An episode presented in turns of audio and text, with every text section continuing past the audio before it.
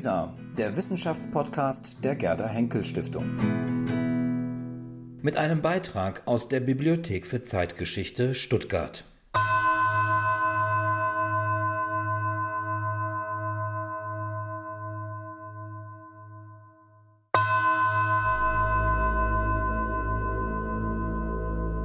Herzlich willkommen zu dieser Buchvorstellung, welche die Stiftung Bundespräsident Theodor Heushaus und die Bibliothek für Zeitgeschichte veranstalten. Wer von Demokratie spricht, kann von ihren Krisen nicht schweigen. Gefährdungen waren ihr schon immer eingeschrieben, gehören gewissermaßen zur DNA der Demokratie. Nicht nur in Deutschland, sondern auch global. Und auch nach Nationalsozialismus und Kommunismus bleibt sie Anfechtungen ausgesetzt, selbst in vermeintlich gefestigten demokratischen Staaten des Westens. Antidemokratische und illiberale Tendenzen breiten sich aus von Russland über die Türkei bis in die USA. Und selbst in einigen EU-Staaten geraten Grundrechte und Gewaltenteilung unter Druck. Zudem scheinen einige populistische Regime besser mit Herausforderungen wie der gegenwärtigen Pandemie fertig zu werden als liberale Demokratien. Allerorten ist vom Sterben der Demokratie die Rede. Und da erscheint wie ein Lichtstreif am dunklen Horizont in diesen aufgewühlten Zeiten ein Buch, das eine andere Geschichte der Demokratie erzählen möchte. Unter dem Titel Demokratie, eine deutsche Affäre vom 18. Jahrhundert bis zur Gegenwart. Ich freue mich sehr, dass sich die Autorin Hedwig Richter zugeschaltet hat, Professorin für neuere und neueste Geschichte an der Universität der Bundeswehr in München. Frau Richter, seien Sie herzlich begrüßt. Ja, Demokratie hallo. als deutsche Affäre. In Liebesdingen ist eine Affäre doch eher flüchtiger Natur. Sie hingegen sprechen Deutschland eine lang anhaltende Beziehung, eine demokratische Beziehung zu. Es ist sozusagen eine Fortschrittsgeschichte bei Ihnen, die aber auch Brüche, Irrwege und Neuorientierungen kennt. So endet Ihr Buch letztlich in einer optimistischen Lesart deutscher Demokratiegeschichte. Lassen Sie mich kurz das Ende Ihres Buches zitieren. Demokratie hat eine wunderbare und wunderliche Geschichte. Sie ist eine Affäre voller Krisen, aber auch voller Glück und Neuanfang, gerade für die Deutschen. Die Affäre geht weiter, die Zukunft ist offen und vermutlich ist sie hell. Um dies zu untermauern, werden Sie uns in den nächsten 15 Minuten Ihre zentralen Thesen vorstellen. Und weil Ihr Buch zur Kontroverse einlädt, dies zeigt ja schon das große, auch vielstimmige Medienecho, stellen Sie sich anschließend den kritischen Fragen von Dr. Christian Westerhoff, Leiter der Bibliothek für Zeitgeschichte in München. Seien Sie ebenfalls herzlich begrüßt, Herr Westerhoff.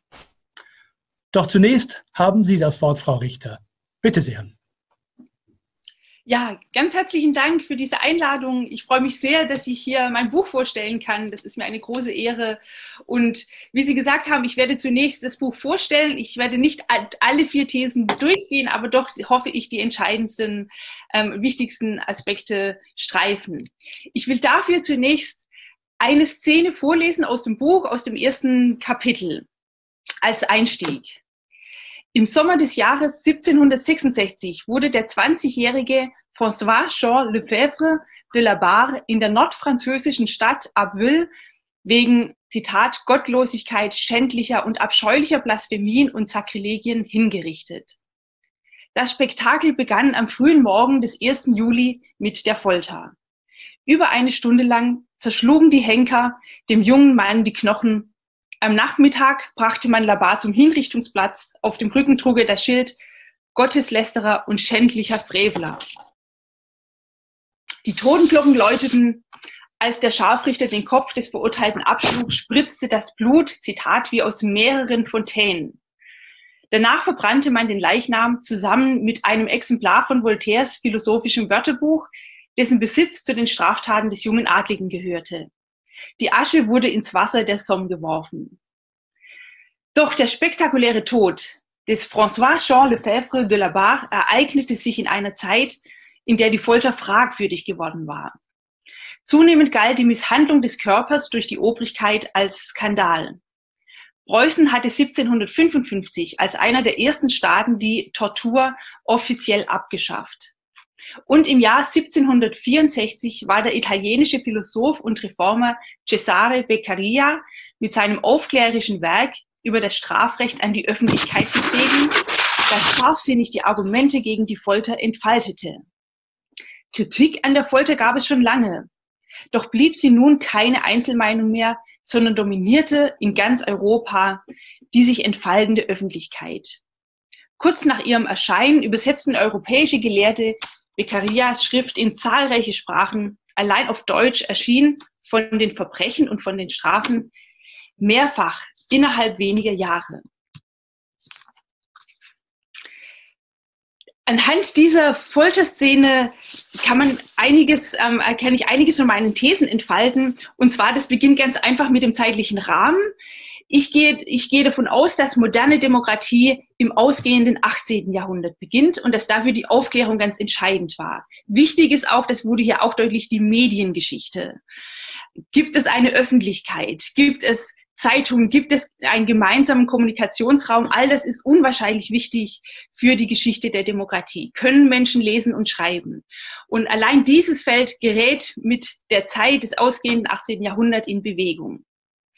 Kontinuitäten sind natürlich unübersehbar, die es zu der Zeit davor gab, zu den Jahrhunderten davor. Etwa Kritik an Folter gab es schon früher, das habe ich auch gelesen. Es gab davor auch Emanzipations-, Individualisierungs- und Differenzierungsprozesse. Es wird ja immer beispielsweise oder sehr häufig darauf hingewiesen, wie wichtig die Reformation für solche Entwicklungen wie Individualisierung oder Differenzierung gewesen sei. Allerdings haben diese Prozesse nun um 1800 eine ganz neue Qualität. Wichtig ist dafür auch die Ökonomie die in dieser Zeit langsam beginnt, einen Aufstieg zu nehmen und dann, das wissen wir, um 1900 nochmal unwahrscheinlich stark zulegt. Und das geht sehr, sehr stark ähm, parallel mit Demokratisierungsprozessen einher.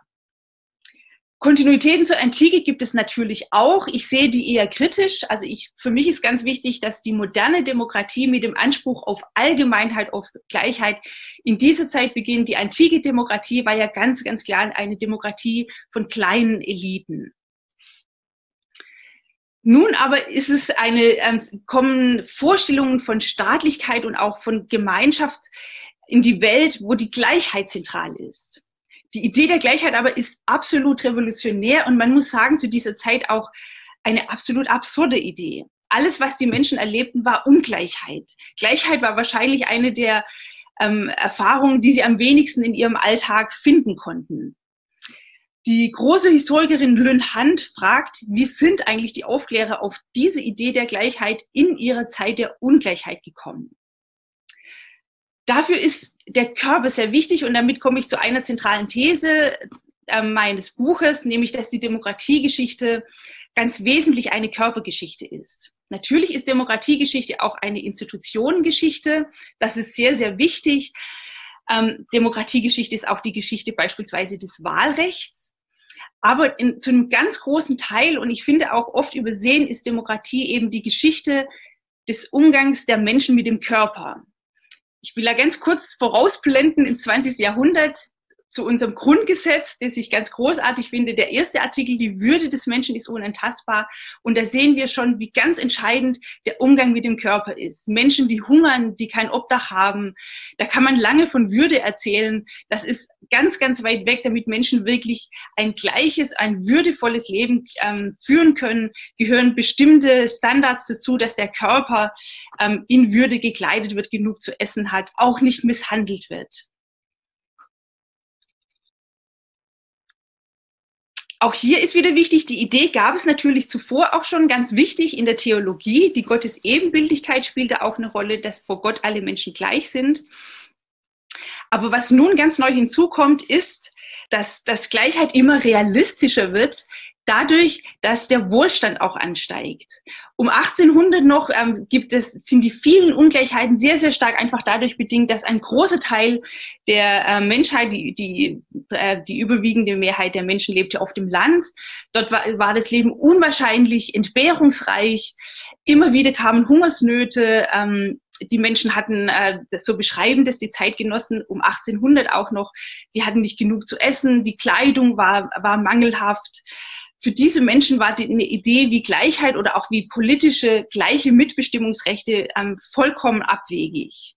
Und mit wachsendem Wohlstand, das können wir auch sehr, sehr gut beobachten, äh, dass, die, dass der Wohlstand in den Dörfern aussteigt, dass es Schulen gibt. All diese Dinge tragen dann dazu bei, dass die Idee der Gleichheit immer plausibler wird.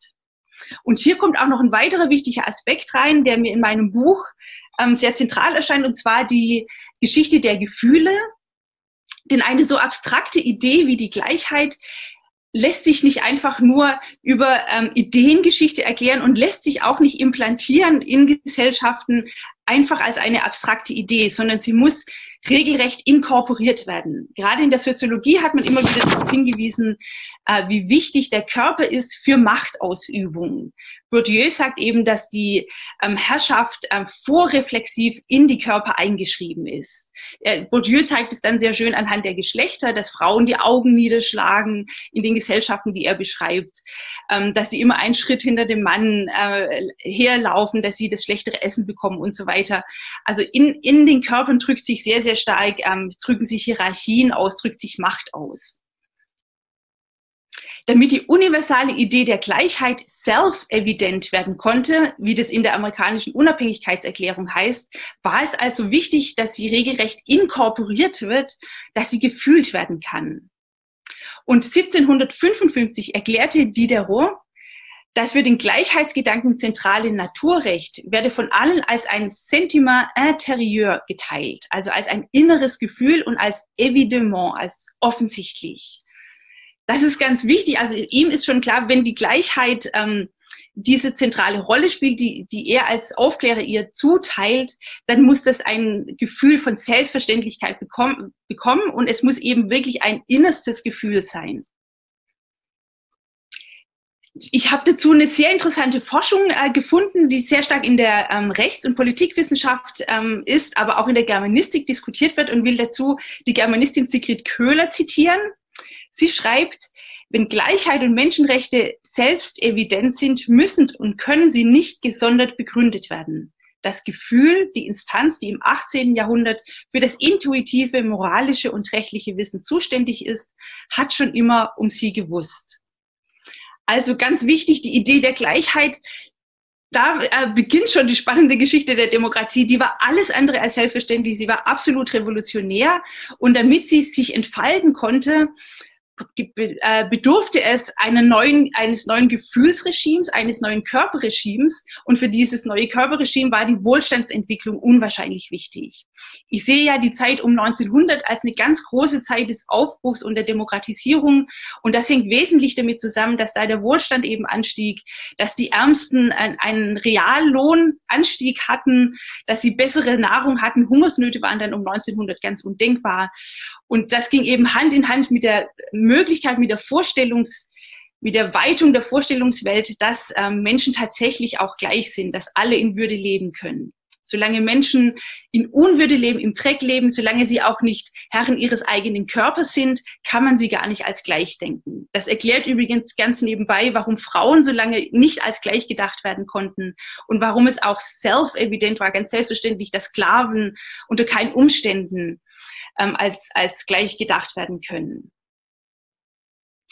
Ich komme hier zu einer der, ähm, äh, zu einer weiteren wichtigen These meines ähm, äh, Buches und das ist, dass die Gleichheit, dass de, die äh, Demokratie sehr stark ein Elitenprojekt war. Ganz wichtig, das muss ich voranschicken, das war nicht nur ein Elitenprojekt und auch von Zeit, je nachdem, in, in welcher Zeit wir uns bewegen, wird natürlich Demokratie auch sehr, sehr stark von unteren Schichten befördert ich gehe jetzt wieder auf die Zeit um 1900, die Sozialdemokratie, die da wahnsinnig stark wird, die stärkste Massenbewegung der Zeit. Christoph Non, der Historiker, sagt, viel wichtiger als Militarismus, als Nationalismus, die natürlich auch wichtig waren. Aber die Sozialdemokratie war wirklich die große, starke Massenbewegung. Auch die Frauenbewegung ähm, kann man als eine Bewegung verstehen, die sehr stark ähm, auch von unten befördert wird. Aber zu Beginn dieser modernen Demokratiegeschichte, ich gehe jetzt wieder auf die Zeit um 1800, ähm, ist eben, dass da die Eliten das ganz, ganz stark befördern. Das hängt zum einen damit zusammen, dass Gleichheit wirklich schwer zu denken war. Wie gesagt, die Menschen lebten in einer Welt voller Ungleichheiten. Und es waren tatsächlich in der Regel einige kluge und aufgeklärte Männer, meistens auch wohlhabend, die auf diese Ideen gekommen sind und sie propagiert haben. Natürlich musste man dafür privilegiert sein, um Ideen aufschreiben zu können, publizieren zu können. Insofern waren diese Männer natürlich sowieso auch wohlhabend. Aber es kommt ein weiteres hinzu. Viele Aspekte von Demokratie, von Repräsentation, von Partizipation sind unwahrscheinlich schwierig zu denken. Allein dafür bedarf es einer gewissen Bildung. Etwa die Idee der Repräsentation das ist, ist unwahrscheinlich kompliziert. Ich wähle einige Menschen, die dann, je größer auch das Gemeinschaftswesen wird, die dann irgendwo fernab für mich äh, regieren.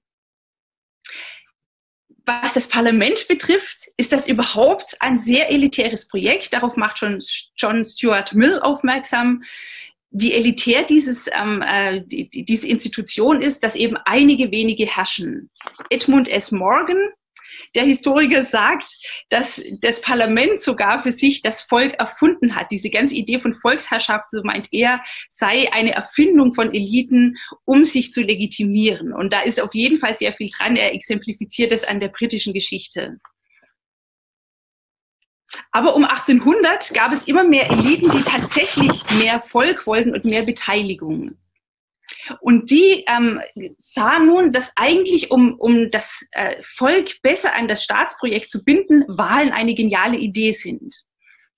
In vielen Ländern sehen wir das nun, dass zu Beginn des 19. Jahrhunderts Wahlen eingeführt werden.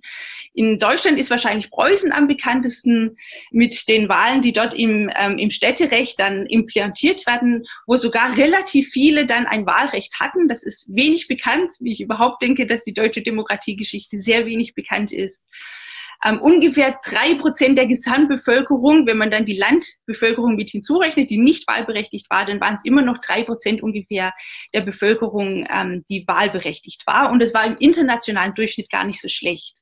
Auch in anderen Ländern wird das Wahlrecht von oben eingeführt. In den südwestdeutschen Ländern beispielsweise, da ist das Wahlrecht erstaunlich weit viel weiter als in den USA etwa. In ähm, Baden haben wir ungefähr 17 Prozent der Gesamtbevölkerung ist wahlberechtigt und ganz ähnlich auch in Württemberg. Auch in Dänemark und so weiter in der ersten Hälfte des ähm, äh, 19. Jahrhunderts wird in vielen Ländern das Wahlrecht eingeführt als ein, ein Wahlrecht mit dem Anspruch auf Allgemeinheit. Das ist nun das Neue. Es gab auch zuvor, auch hier wieder Kontinuitäten, Wahlrecht in ganz vielerlei Gestalt. In, in den Städten wurde in aller Regel ein Magistrat irgendwie gewählt. Aber nun kam eben diese neue Idee, das sind nicht ähm, kleine Eliten, die das wählen, sondern es, es sind vom Anspruch her alle Bürger, die wählen dürfen. Und wir haben gesehen, das ist natürlich nach wie vor nur eine kleine Auswahl, aber trotzdem ist dieser Anspruch da. Warum nun haben diese gebildeten, zumeist auch liberalen Eliten, kann man sie schon nennen, das Wahlrecht eingeführt? Das hing ganz konkret damit zusammen, dass sie das Nation Building Projekt hatten. Sie wollten den Staat aufbauen. In äh, Europa, ähm, äh, Europa lag da nieder durch die napoleonischen Kriege die, die Ökonomie war eine Katastrophe, nicht nur in Deutschland, auch in den anderen europäischen Ländern. Und es war klar, wenn wir einen modernen Staat haben wollen, dann müssen wir die Bevölkerung einbeziehen. Das wurde immer deutlicher. Auch Legitimation, das wurde auch deutlich und das war den, den klugen, gebildeten Eliten klar. Legitimation lässt sich nicht mehr nur einfach ähm, aufrechterhalten ähm, mit, ähm, einer, ähm, mit einer Monarchie, die durch Gottes Gnaden etwa begründet wird oder durch Gebot wir sehen hier, das ist nun der letzte Punkt, den ich noch deutlich machen will, ähm, was, was, meine, ähm, was mein Buch betrifft, dass Demokratie sehr oft durch Reformen vorangebracht wird. Wir hören immer und immer wieder, ähm, dass Demokratiegeschichte eine Geschichte der Revolution sei. Und natürlich sind Revolutionen wichtig. Die französische Revolution ist auch in meinem Buch ein ganz entscheidender Auftakt. Da kommt diese Idee der Gleichheit wieder in die Politik getragen. Sie bleibt in, dann auf keinen Fall mehr nur als theologische Idee, sondern sie wird ganz konkret in der Politik gefordert. Also Revolutionen sind wichtig, aber Reformen haben, waren oft wesentlich ähm, ähm, effektiver. Und da will ich abschließend noch die hochinteressante Forschung der Politikwissenschaftlerin Erika Chenoweth nennen Sie macht eine ganz interessante quantitative Transformationsforschung und zeigt, dass im 20. Jahrhundert, wo uns ganz klar Daten vorliegen, die friedlichen Transformationen wesentlich erfolgreicher waren und viel, viel eher zu Demokratien geführt haben als gewalttätige Transformationen. Das ist insofern ganz logisch, als friedliche Transformation einen viel größeren Teil der Bevölkerung einbezieht und eben auch sehr, sehr stark Frauen. Und das fand ich überhaupt auch sehr interessant in der Demokratiegeschichte, dass Frauen in aller Regel außen vor bleiben. Und das hängt wesentlich damit zusammen, dass Demokratiegeschichte so stark als Revolutionsgeschichte erzählt wird und die ähm, ganze Reformgeschichte von Demokratie ausgeblendet wird. Zur Reformgeschichte gehört aber nicht nur sowas wie, dass Wahlen installiert werden. Das war natürlich zunächst eine sehr männliche Geschichte, sondern sehr, sehr stark auch der Sozialstaat. Und da kommt wieder der Körper ins Spiel. Demokratie kann nur gelingen, wenn Menschen ein Leben in Würde führen, wenn es einen gewissen Grundwohlstand für die Menschen gibt und da waren Frauen ganz, ganz entscheidend. Und zwar von Beginn an, von Beginn des 19. Jahrhunderts an, sehen wir immer wieder beeindruckende Figuren, Bettina von Arnim, aber dann auch viele, viele Frauen, auch im kirchlichen Bereich und ähm, zunehmend auch Arbeiterinnen, dann auch in der Arbeiterbewegung, die sich eben ähm, für den Sozialstaat einsetzen. Und wenn wir den Blick unserer Demokratiegeschichte weiten auf, auf diesen wichtigen Aspekt. Und ich denke, der Sozialstaat ist eine ganz wichtige Säule unserer Demokratie. Dann sehen wir plötzlich auch viele Mütter äh, unserer Demokratie. Ich belasse es hierbei bei diesen Thesen und bin nun sehr gespannt auf die Fragen von Herrn Westerhoff. Ja, Frau Richter, vielen Dank, äh, dass Sie Ihr Buch nochmal so schön äh, in äh, ein paar knackigen Thesen zusammengefasst haben. Sie haben schon selber gesagt und Herr Becker hat es auch schon angedeutet, Sie setzen einen positiven Gegenpol, sage ich mal, gegen die äh, Untergangsszenarien und die Krisenstimmung, die sonst immer bei der Demokratiegeschichte in letzter Zeit im Umlauf sind.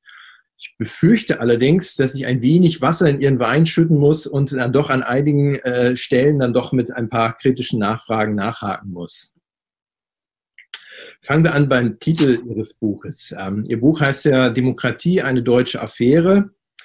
Ähm, und ich habe mich so ein bisschen gefragt, äh, eine Ihrer Thesen äh, im Buch lautet, dass Demokratiegeschichte immer auch eine internationale Geschichte ist, weil natürlich so demokratische Entwicklungen, Wahlrecht äh, und äh, Grundrechte, verschiedenes anderes, äh, natürlich nicht nur in einem Land äh, erdacht und dann auch durchgesetzt werden, sondern dass man da in Wechsel haften Beziehungen steht in anderen Ländern. Das betonen Sie im Buch ja auch immer wieder.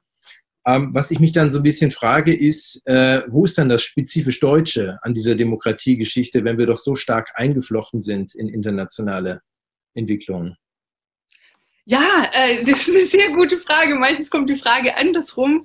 Ähm, also ich denke, wenn man Neues die Geschichte macht, kommt man überhaupt nicht umhin, ähm, äh, äh, also sich mit dem Holocaust auseinanderzusetzen. Ich denke, das ist immer etwas, was, ähm, äh, wenn man neuere und neueste deutsche Geschichte macht, das ist immer etwas, das im Raum ist.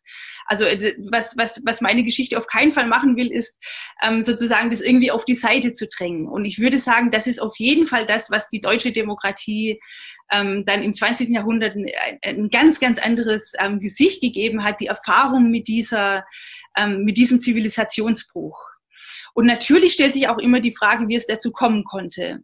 Und ich denke da eben, das will ich ganz kurz sagen, dass, dass, dass wir uns es viel zu einfach machen, wenn wir uns die deutsche Geschichte als eine klare Geschichte vorstellen, die auf dieses 1933 zugelaufen ist, ähm, damit wir das einfach, ich denke, das ist ähm, der, ein Rationalisierungsversuch für den Nationalsozialismus. Das lief sowieso alles darauf hin und es ging gar nicht anders. Und diese Vorstellungen waren nach 45 auch unwahrscheinlich wichtig, ähm, weil die, also Nazis haben das zum Beispiel benutzt, so wir konnten ja gar nicht anders. Es gibt tolle Tondokumente wie Alt-Nazis, die Amerikaner dann ähm, äh, denen sagen, ja, erklärt uns mal, wie Demokratie funktioniert. Wir, wir wussten das ja gar nicht, wir haben das gar nicht gelernt, wir waren ja immer nur untertan und so weiter. Und ähm, aber ich würde eben sagen, 1933, ähm, er ist nicht aus einer aus einem aus einem völlig deformierten, andersartigen, auch nicht aus einer unwestlichen, anti-westlichen Geschichte hervorgegangen, sondern das das ist Teil der westlichen Geschichte. Und wenn wir uns mit der Geschichte des Westens auseinandersetzen, ich denke, man kann das das ganz grob in diesem Begriff tatsächlich vieles zusammenfassen, ähm, dann äh, müssen wir uns eben auch mit dem Holocaust auseinandersetzen. Und, ähm, äh, und, und äh, wir dürfen sozusagen nicht die Geschichte Deutschlands aus der Geschichte des Westens und aus der Geschichte der Demokratie herausschreiben. Mhm.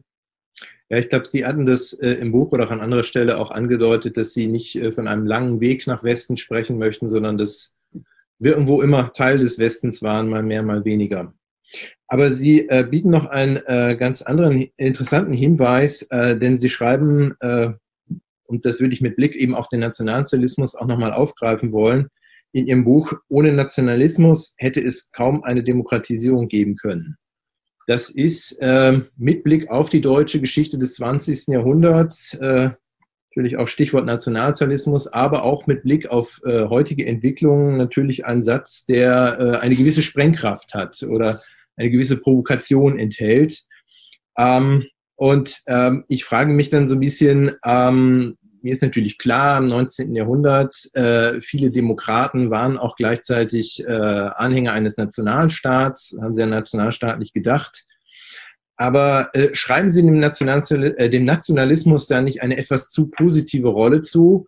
Und wäre es äh, nicht auch denkbar gewesen, um am deutschen Beispiel zu bleiben, dass sich die Demokratie in den deutschen Einzelstaaten hätte herausbilden können? Also nehmen wir mal als Beispiel hier aus dem Südwesten äh, Baden war ja doch ein sehr fortschrittliches äh, ähm, Fürstentum zum Beispiel. Sie hatten es auch selber erwähnt. Wäre es nicht denkbar gewesen, dass auch in den Einzelstaaten sich einfach hätte Demokratie bilden können, ohne diesen verhängnisvollen äh, nationalistischen Weg, äh, den die deutsche Geschichte dann später leider genommen hat? Ähm, ja, äh, äh also Baden hat sich ja zum Teil auch als Nation verstanden. Also da gibt es ja viele Zitate davon. Insofern ist es sozusagen fraglich, ähm, inwiefern das denn eine Geschichte ohne Nation gewesen wäre. Was ich an dem Nationalismus total interessant fand im Zusammenhang mit Demokratisierung ist, dass wir auch hier wieder sehen, ähm, die dunklen Seiten von Demokratie und von Demokratisierung. Also ganz ähnlich wie, dass es keinen Sinn hat, Deutschland aus der Geschichte des Westens rauszuschreiben, so hat es auch keinen Sinn, die Geschichte der Demokratie zu erzählen ohne Nationalismus. Und ähm, zum einen ähm, war Nationalismus ja das im 19. Jahrhundert ein ähm, äh, zunächst ein äh, völlig ähm, ein viel progressiveres Konzept. Also es, es, es, Nationalismus war immer ein sehr schillerndes, ähm, schillernder Begriff, der lässt sich nicht auf, ließ sich nie auf einen Punkt bringen. Aber wenn wir an 1848 denken, am prominentesten, dann sehen wir, dass es doch da sehr, sehr stark diese Tendenzen gibt, ähm, dass, dass Nationalismus vor allem als ein inklusives Vorhaben gesehen wird. Es gab ja auch die Idee des Völkerfrühlings, die war wahrscheinlich nicht so weit verbreitet, wie wir lange gedacht haben, aber dass eben jede Nation glücklich ist und im Frieden mit den anderen Nationen zusammenlebt. Ähm, wichtig bei Nation ist nun, dass sie einerseits ganz, ganz stark inkludiert, ganz stark die Menschen integriert und ähm, äh, die, die Gleichheit befördert. Dieter Langewiesche spricht davon, dass Nation ein Gleichheitsvehikel ist und das wurde mir dann auch klar, für, wie wichtig das für das 19. Jahrhundert ist. Ein ganz wichtiger Aspekt für Gleichheit, hatte ich gesagt, war der Anstieg des Wohlstands. Solange Menschen hungern, äh, ist die Idee der Gleichheit vollkommen absurd. Aber dass alle Menschen Leben Würde führen können, ist wichtig. Aber ein weiterer wichtiger Gleichheitsmotor war eben der Nationalismus. Und das hieß, dass vor der Nation jeder gleich ist, egal ob er ein Bauer ist, ob er ein Fabrikant ist oder ob er ein Junker ist. Die Idee der Nation macht die Männer natürlich zunächst erstmal gleich. Sie sind Franzosen oder sie sind Italiener, sie sind Deutsche. Das ist das Entscheidende. Und das war auch das wahnsinnig Attraktive an Nationen.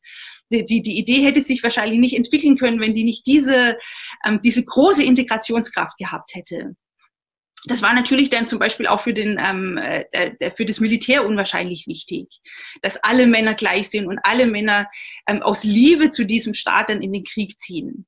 Aber wir sehen eben bei Nationen einen Mechanismus, den man in der Demokratisierung oft sieht, von Inklusion und Exklusion. Nation integriert sehr stark, aber es schließt eben auch sehr, sehr stark aus. Und das ist eben auch etwas, was wir gar nicht, ähm, ähm, was überhaupt nicht typisch deutsch ist, sondern was wir auch ähm, äh, in anderen Ländern sehen. In den USA wird ja der Nationalismus sehr stark mit dem Bürgerkrieg. Also auch die USA wird oft darauf hingewiesen, ist aus Kriegen hervorgegangen. Das ist ja auch nichts typisch Deutsches äh, mit den deutschen Einigungskriegen.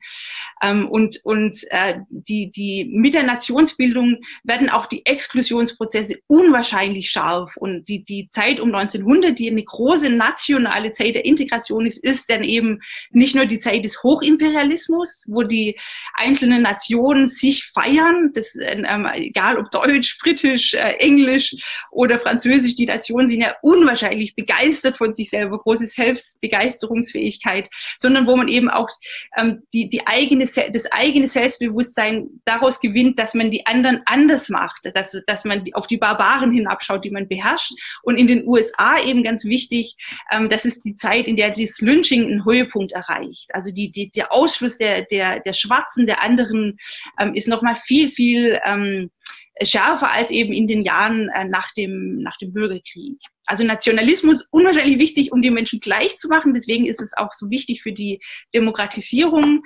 Ähm, aber es ist, wir sehen ganz klar die problematischen Seiten auch schon in diesen Demokratisierungsprozessen. Mhm.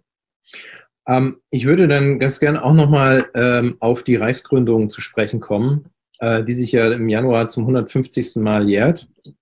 Ähm, auch die äh, beschreiben Sie in Ihrem Buch recht positiv äh, und insbesondere heben Sie immer ab auf das allgemeine gleiche Männerwahlrecht, das dann 1871 eingeführt wird und äh, zum damaligen Zeitpunkt äh, recht progressiv war.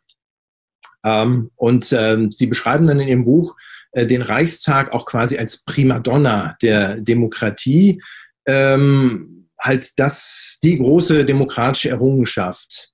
Äh, auch da muss ich wieder ein bisschen Wasser in, in den Wein gießen. Ähm, ist es nicht ein zentrales Problem, quasi ein Geburtsfehler äh, dieses Kaiserreichs äh, demokratischer Natur, ähm, dass man von Anfang an zwar die Männer weilen lässt, äh, dass äh, dieser Reichstag aber nur sehr bedingt etwas zu sagen hat. Also die Reichsregierung oder Reichsleitung hing ja nicht vom Gnaden äh, des Parlaments ab, baute nicht auf einer Mehrheit im Parlament auf, äh, sonst hätte die ganz anders ausgesehen, zumindest am Ende des Kaiserreichs, äh, als äh, Sozialdemokraten, Linksliberale und Zentrum eine Mehrheit hatten, sondern äh, die Reichsleitung hing ja ganz allein vom Kaiser ab und war nur ihm gegenüber verantwortlich. Und insofern war natürlich auch das Agieren der Reichsleitung relativ losgelöst vom Reichstag. Sehen Sie da nicht ein deutsches spezifisches Problem oder überhaupt ein, ein demokratisches Defizit in diesem Kaiserreich, was dann erst im Oktober 1918 äh, beseitigt wird? Ja, also das ist, ähm, das kommt immer wieder natürlich. Und ähm, neulich auf einer großen Kaiserreich-Tagung waren wir uns alle einig, wie schade das ist, dass immer wieder dieses Argument kommt, wo man sich doch in der Forschung schon lange, lange einig ist, dass das nicht stimmt, dass das Parlament, das haben Sie jetzt aber allerdings auch gar nicht gesagt, dass das Parlament quasi machtlos gewesen sei. Also das, das hört man ja immer wieder im öffentlichen Diskurs und da gibt es eine ganz starke Diskrepanz ähm, zu, zur Forschung, die ähm, nicht erst bei Margaret Anderson, aber mit ihr dann sehr, sehr stark in den ähm, Nullerjahren, die mit ihrer großen Forschung ähm, über die Wahlen im Kaiserreich deutlich macht, wie unwahrscheinlich wichtig die Wahlen waren. Also das war nicht nur einfach ein breites Wahlrecht und Wähler hatte das ja früher gesagt, er hatte es später auch zurückgenommen. Das breite Wahlrecht gab es ja nur, weil das Parlament machtlos war. Ähm, eine ganz unsinnige These, denn die Menschen sind ja zum Schluss zu weit über 80 Prozent wählen gegangen. Warum hätten sie das gemacht, wenn das Parlament machtlos gewesen wäre? Ähm, die, die Forschung hat auch ähm, schon lange gezeigt, dass das Parlament alles andere als machtlos war. Die, man, man, die Regierung war zwar nicht vom Parlament abhängig, was übrigens überhaupt kein deutsches ähm, Alleinstellungsmerkmal ist, ähm, äh, sondern sie, sie konnte auch einfach, also sie war nicht abhängig, das stimmt, das war auf jeden Fall ein Defizit, aber man konnte nicht mehr gegen das Parlament regieren. Oder das, das war einfach äh, nicht möglich, man konnte nicht permanent das, das, den Reichstag auflösen. Und wir sehen das auch, dass es immer wieder dieses Bemühen gibt, ähm, die, den, den Reichstag einzubinden. Der Reichstag musste ja die Gesetze ähm, erlassen auch das wird interessanterweise wirklich faktisch falsch immer wieder dargestellt. Der Reichstag hätte kein Gesetz initiativgerecht, Initiativrecht gehabt und auch nicht, das, äh, auch nicht, er hätte auch nicht Gesetzen zustimmen müssen. Oft wird auch behauptet, er hätte kein Budgetrecht gehabt. All das ähm, äh, ist nicht richtig, sondern der Reichstag war für die damaligen Verhältnisse ähm, durchaus relativ mächtig. Also schon in der Verfassung war viel vorgesehen, aber dann, das wird in der Forschung sehr stark gemacht, vor allem im Verfassungsalltag wird dann der Reichstag immer wichtiger. Eigentlich war ja der, der Bundestag als das entscheidende Gremium vorgesehen, äh, der, der Bundesrat, Entschuldigung, ähm, sozusagen als Fürstengremium, aber der hat dann im Verfassungsalltag doch sehr an, an, ähm, an Bedeutung verloren. Und im Reichstag wurden die wesentlichen Themen abgehandelt. Bismarck ist auch im Reichstag aufgetreten und hat das, hat das seine Position dargelegt. Und die, die Reden im Reichstag, ähm, die, die, wo große parlamentarische Redner waren, auch das sind große Teil unserer Demokratiegeschichte, die völlig vergessen ist, ähm, die, die wurden dann in den Kneipen diskutiert. Das wissen wir aus Polizeiberichten. Das, das wurde wahrgenommen. Wir sehen auch in den Zeitungen, da werden lange, lange Ausschnitte aus den Parlamentsreden werden abgedruckt. Also da fand wirklich das politische Leben statt. Und übrigens, um zum Nationalismus zurückzukommen, ähm, der Reichstag wurde auch ganz stark verstanden als eine Institution, als eine nationale Institution, die die Nation integriert. Mhm. Das heißt, ähm, die, äh, der Ausspruch von Woodrow Wilson, äh, dass der Erste Weltkrieg geführt wurde, uh, to make the world safe for democracy, äh, dieses Gegensatzpaar Autokratien und äh, Demokratien im Ersten Weltkrieg war reine alliierte Propaganda. Also ja, also das ist ja äh, wirklich jetzt keine neue Position von mir. Ähm, äh, die, also die Alliierten waren ziemlich froh, dass ähm, 1917 Russland dann die Revolution hatte und äh, weil das nun wirklich sehr schwierig war äh, zu behaupten, dass sie für Freiheit kämpfen mit Russland an der Seite. Und was ich daran auch interessant finde, ich denke, in der Kaiserreichsgeschichte wird sehr oft die Rolle der Sozialdemokratie unterschätzt und zwar sehr oft deswegen, weil sie absolut viktimisiert wird. Und wenn wir den Vorwärts lesen, ähm, sehen wir ein ganz anderes Bild, nämlich das Bild einer ganz starken, ganz selbstbewussten Sozialdemokratie. Vor allem dann ähm, in, in, der zweiten Hälfte, also in der Nach-Bismarck-Zeit, wir wissen, es gab die Sozialistenverfolgung, die wirklich schlimm war, rechtsstaatlich hochproblematisch, aber sie wird immer selbstbewusster und sie prägt wesentlich auch die Politik, dass Deutschland so ein starker Sozialstaat ist, hat natürlich natürlich sehr viel damit zu tun, dass die Sozialdemokratie stark ist, dass die aus der Opposition immer wieder stänkert und mehr einfordert und auch mit der Revolution droht. Und die Sozialdemokratie, warum sind die 1914 im Krieg mit dabei? Warum stimmen sie den Kriegskrediten zu im Parlament? Ein ganz wichtiges Argument für die ist, dass sie gegen die Despotie von Russland kämpfen. Also die, die Idee von, dass es eine starke Partizipation geben muss oder auch, dass zur Zivilisation ein breites Wahlrecht gehört, ein starkes Parlament, war um 1900 ganz, ganz stark. Und beide Kriegsseiten führen das ins Feld. Für die Sozialdemokratie ist das ganz wichtig. Und was wir dann sehen, als 1917 die Alliierten das offiziell zu ihrem Kriegsziel machen, äh, ist die Empörung einfach total groß, selbst bei ganz kritischen Intellektuellen wie Max Weber, der sich nie genug tun konnte, die Obrigkeit im Kaiserreich anzuklagen und diesen Beamtenstaat und Obrigkeitsstaat.